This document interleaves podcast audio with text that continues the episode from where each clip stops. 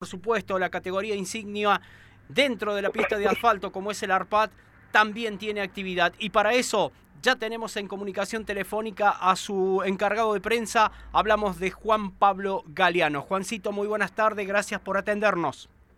¿Qué tal, Tuki? Abrazo grande para vos y para tu enorme audiencia. Y mira, estoy acá en el autódromo Rosendo Hernández y en estos momentos que me estabas presentando, pasó justo una casilla que llevaba una calco que decía Circuito 1. Así que usted está presente en todos lados, maestro. Vamos, mi hermano. ¿Cómo estamos? ¿Bien? ¿Ya de cara...? Tuki, eh, ya sí, la verdad que con movimiento. Hoy el Córdoba Pista ya tuvo actividad este, ya tiene actividad los días viernes y dentro del pista San Luis ya la llegada de varios pilotos he visto, ¿eh? me di una vueltita recién por la zona de los boxes y ya hay varios pilotos de la clase 3 del Supercar Cuyano, así que de a poquito va tomando forma la, quinta fecha del Pista San Luis. Eh, Juan, ¿cuánto trabajo y cuánto esfuerzo para poder lograr este presente del campeonato de Pista San Luis y que mucho tiene, tiene que verlo de tu parte en cuanto a la prensa y por supuesto los equipos y los pilotos?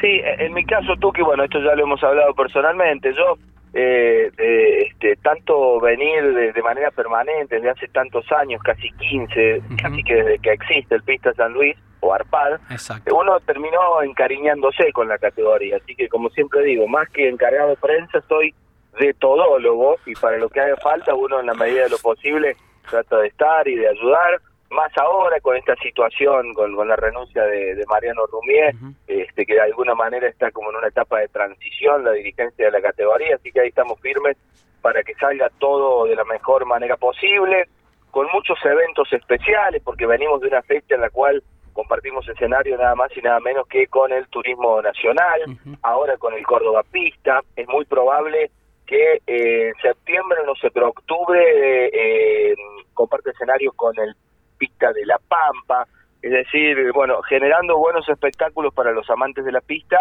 en un lugar como es el Rosendo Hernández, que es un lugar central en el país y que siempre es muy atractivo para otras categorías.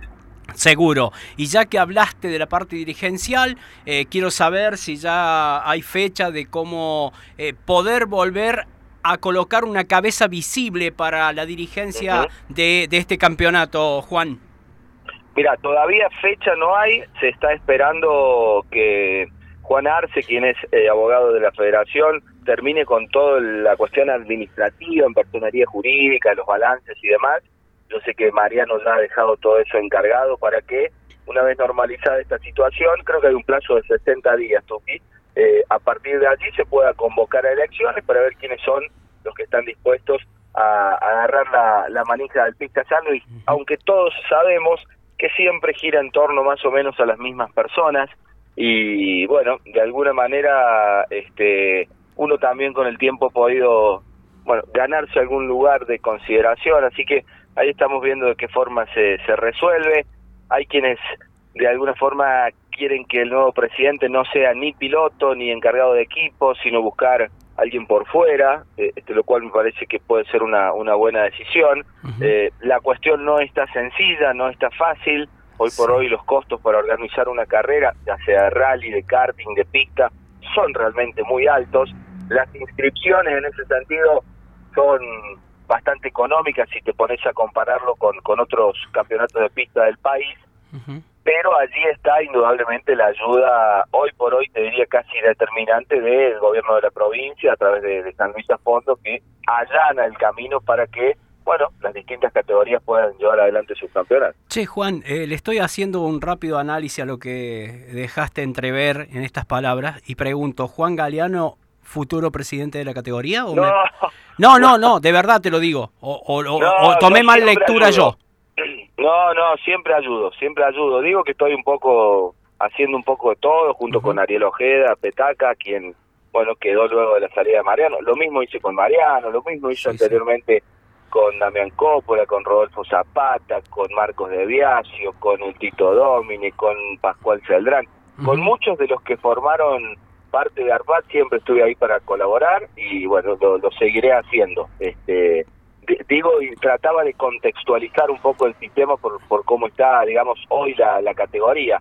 es una es una suerte que la categoría pueda tener continuidad, que se respete el calendario, que, bueno, este, estemos con, con buena cantidad de autos. El otro día hubo 17 clase 3, es una pena lo de la clase 2, hay que trabajar ahí, me parece, entre los pilotos, eh, los técnicos, para tratar de buscarle alguna solución reglamentaria que permita, no sé si abaratar los costos, pero hacerla este, que lleguen a, más pilotos y que sea atractiva.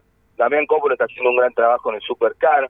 Esto no es una sola persona, son muchos que tienen que tirar del carro para que para que funcione.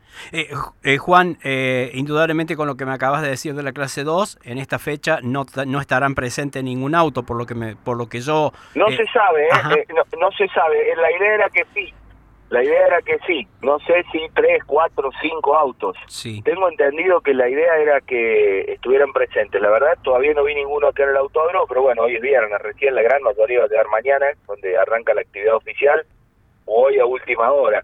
Eh, la idea era en un principio, Tuki, que los autos de la clase 2 que estuvieran se sumaran y que compartieran el cronograma con la clase 3. Largar al final de la grilla y demás para que no queden girando pocos autos, sobre todo porque se utiliza en esta fecha la pista de 4.100 metros, que es la intermedia, una de las más largas, este, pero la idea era que sí, que a poco eh, empiece a, rodar nuevamente la, la, rueda de la clase 2, que es súper emblemática e histórica dentro del pista San Luis, que es una lástima que, se pierda. Y, yo creo que eh, para analizar también y ya liberarte, porque sé que estás trabajando, eh, el Supercar Cuyano viene encarrilado para, para hacer la vedette del Pista San Luis.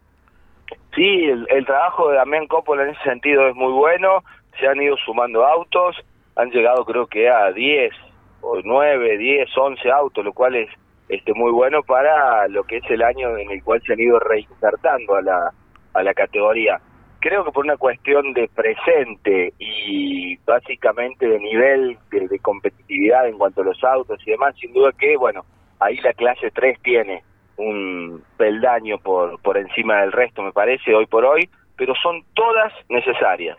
Yo diría que la 2, la 3, Supercar, todas se necesitan una de otra, ninguna puede hacer la categoría sola, porque ninguna tiene 30, 35 autos, así que todas son necesarias, a todas hay que prestarle atención y por todas hay que trabajar. En la clase 2 para sumar autos, en la clase 3 para mantener los que están y por qué no sumar un par más, y en el Supercar Cuyano, sin lugar a dudas, mantenerse también con un buen nivel de autos, pero quien te dice poder llegar a fin de año alrededor de los 15 autos que serían muy buenos. Te voy a complicar la tarde, ¿querés?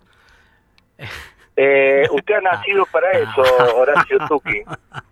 Che, Juan, eh, habrá que trabajar para venir a la pedrera. Qué lindo desafío sería, ¿no? sería fantástico. Mira, yo te decía recién, desde el 2005, sí. 2004, 2005, que cubro el Pista Salvo y casi que desde que existe Arpad. Sí. Eh, y bueno, dejar pasar el chivo, ya que está, con motores con 2000. Motores 2000. He sido parte, He sido parte de, Motores 2000, sí, mi hermano. De sí, los sí. casi inicios de Motores sí, 2000. Señor, eh, sí, señor. Y te acordás que siempre existió la posibilidad, y siempre se mencionó, Tuki, la posibilidad de ir a Villa Mercedes, sí.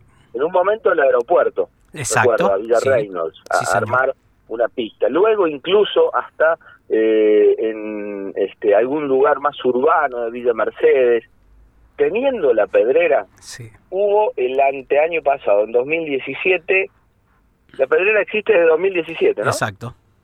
Bueno, ahí apenas se creó eh, la, la, posibilidad de hacer un, un mega evento junto al Córdoba Pista, al, al Pista de la Pampa y al Pista San Luis, los tres, como para tener una gran cantidad de autos y de actividad, que luego se frustró en el medio por algún de alguna manera alguna reunión no concretada de manera positiva, pero sí, sería fantástico.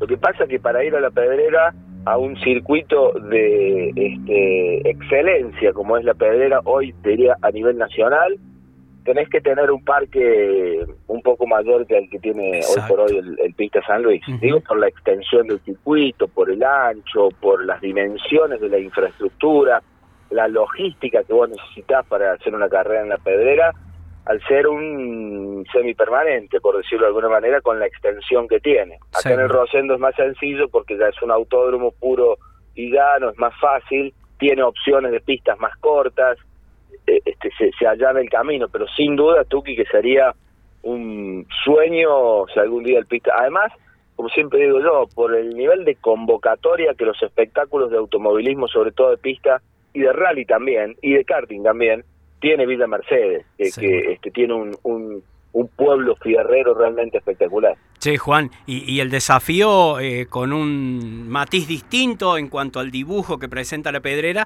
también sería un gran desafío para los pilotos. Claro, claro, sería un gran desafío. Yo creo que los pilotos estarían encantados, más allá de que alguno dijo, bueno, el tema de los paredones, bueno, pero paredones, si vos frenás donde hay que frenar y acelerar donde hay que acelerar, no hay mayores problemas, y de hecho están hechos casi por una cuestión de seguridad también eh, este el, circuito y han ido las mejores categorías, como no va a poder ir una categoría como el como el Pista San Luis, una categoría regional.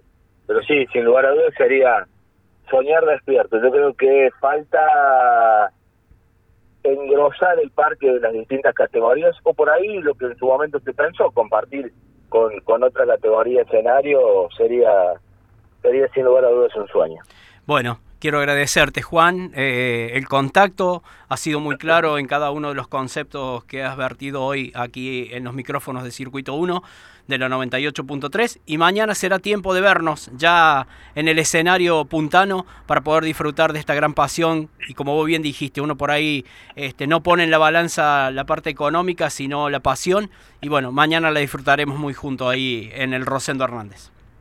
Sí, señor, un gran espectáculo para este fin de semana, recordando que el Pista San Luis mañana hace doble tanda de entrenamientos y las clasificaciones, en tanto que el domingo, bien tempranito, serán las series clasificatorias porque la final está pactada a las 12.30 del mediodía para poder tener televisación exclusiva de América Sport, el Pista San Luis, clase 3 va por América Sport, luego el Supercar Cuyano corre a las 16.30 y de esa manera termina toda la actividad de esta quinta fecha.